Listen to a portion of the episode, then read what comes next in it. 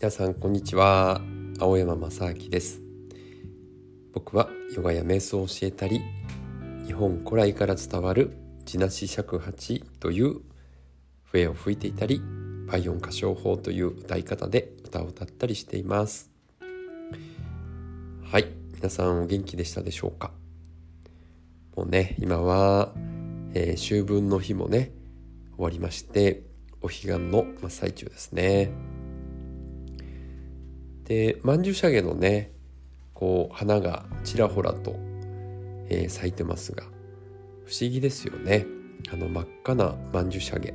本当にこう怪しげでね、えー、なんかこうこの世のものとは思えないようなね美しくでもちょっとこう怖いようなね、えー、そんな真っ赤な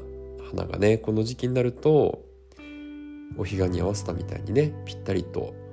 こうタイミングよく地上に現れます。なんかこうね亡くなった方々の、えー、魂を運んでるようなねまたはあの世とこの世をつないでるようなそんな気がしてきますね。山なんか歩いててもねこう野生の曼珠沙華なんですかね。バーッと咲いてるところがあってうんなんとも不思議な気持ちになりますね。はい。昨日はですね、えー、そんなねお彼岸の法要がありまして、えー、府中のね多摩霊園の裏にある普賢寺というお寺さんなんですけれどもねそこの法事で、えー、尺八を演奏させていただきました。その普賢寺のね、えー、住職の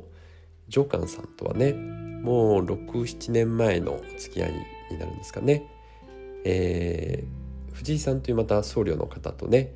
倍音発声法とお経のワークショップを、えー、目白の誘導というね古民家でやったんですけどもそれを企画していただいたのが上官さんでそのご縁でね、えー、お寺に呼んでいただいて演奏してきました。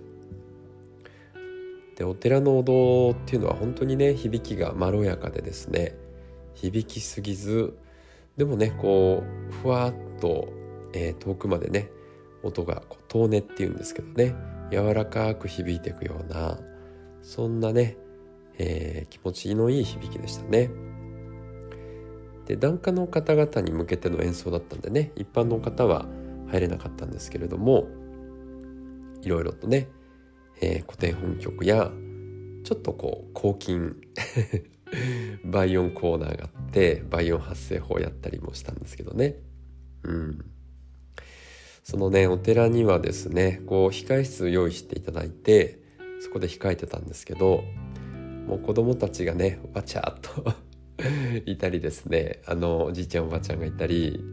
ご老若男女の方々が出入りしてねああいいなーっていう感じでしたね賑やかで。うんまあ、コロナのね影響もあるんでみんなマスクしてねちょっと間を空けて、えー、お寺に集まっていただいてこう賑やかなねざわざわっとした感じだったんですが演奏が始まるとね皆さんこうしみじみとね、まあ、音を楽しんで聴いてくださる感覚があってねなんかねこう、うん、僕も目を閉じて吹いてたんですけどわーっとこうなんかこうつながってこう広がっていくようなね不思議な今までにねあまり感じたことのないようなこうずっとこうこの瞬間がね続けばいいなっていうようなこう温かい感覚にね包まれました。ぱりその人と人がねつながるこうお寺のね存在なんでしょうね。うん。そしてねあのー、帰りにせっかくなんでね多摩霊園を散歩しました。多摩霊園めちゃくちゃ広いんですよね。東京ドームが何十個分とかって言ってましたね。でね夏の名残で暑くてねで、まあ、空が多くて気持ちよかったですね。白い雲が、えー、あって歩いてるともう汗がこう吹き出てくるようなね感じだったんですけどであの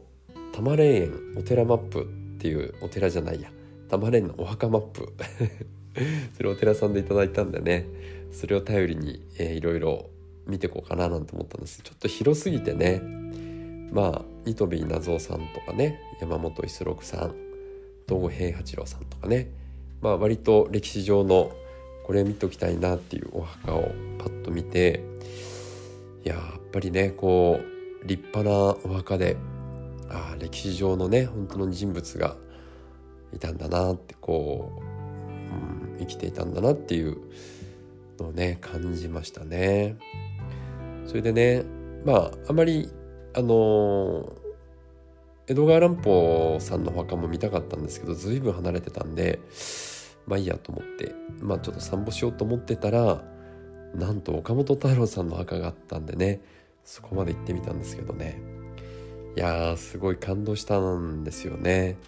とってもこう可愛いあのオブジェがね、えー、太郎さんのお墓になってまして。そしてねそのお墓には父さんの一平さんとお母さんのねかのこさんのお墓もあってですね。お父さんのお墓も太郎さんの作ったオブジェになってて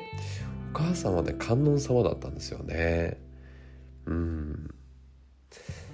でねなんかその3つのお墓がこう向かい合ってて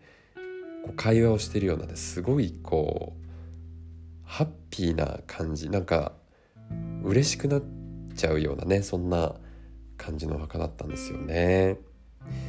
で川端康成さんがその手紙をね大きなこう石碑に残してるんですけど、まあ、こんな家族はもうないだろうっていうようなね、えー、こう賛美の言葉が記されてましたその子ねあの石碑も感動的なんでね是非あの行ったらね読んでほしいと思うんですけどぱりそれぞれがねアーティストででそれぞれ本当に自分たちのやりたいことをそれぞれがやってね、まあ、尊重し合って、えー、いったというね、まあ、大変なこともあったでしょうけど、えー、本当に、えー、日本のこのねなんとかこう縮こまった感じって言ったら失礼ですけどのないダイナミックなね、えー、本当にもう全生命がね、えー、瞬間に生き生きたっていうようなねそんな家族だったんじゃないかなっていうふうに思ってます。うん、で太郎さんは本当に僕子供の頃からですね、えー、いろいろテレビ出たりとかしてたの見ててなんていう風変わりなねおじさんだと思ってたんですけど本読んでるとねもう本当にこう感動してしまってですね、えー、太郎さんのね言葉や作品からいつも励まされてたんでね。えー、お墓参りできてねよかったなというふうに、えー、思いました。はい。でまあ太郎さんの言葉でね下手な方がいいんだ。笑い出すほど不器用だったらそれはかえって楽しいじゃないか。とかね。自分が打ったボールがどこに飛ぼうか構わない。こうスカッと飛びさえすればいい気持ちなんだ。とかね、えー、全生命が瞬間に生ききること。それが爆発だ。っていうね。もう本当に太郎さんにしかね、えー、発することのできない、えー、そんなね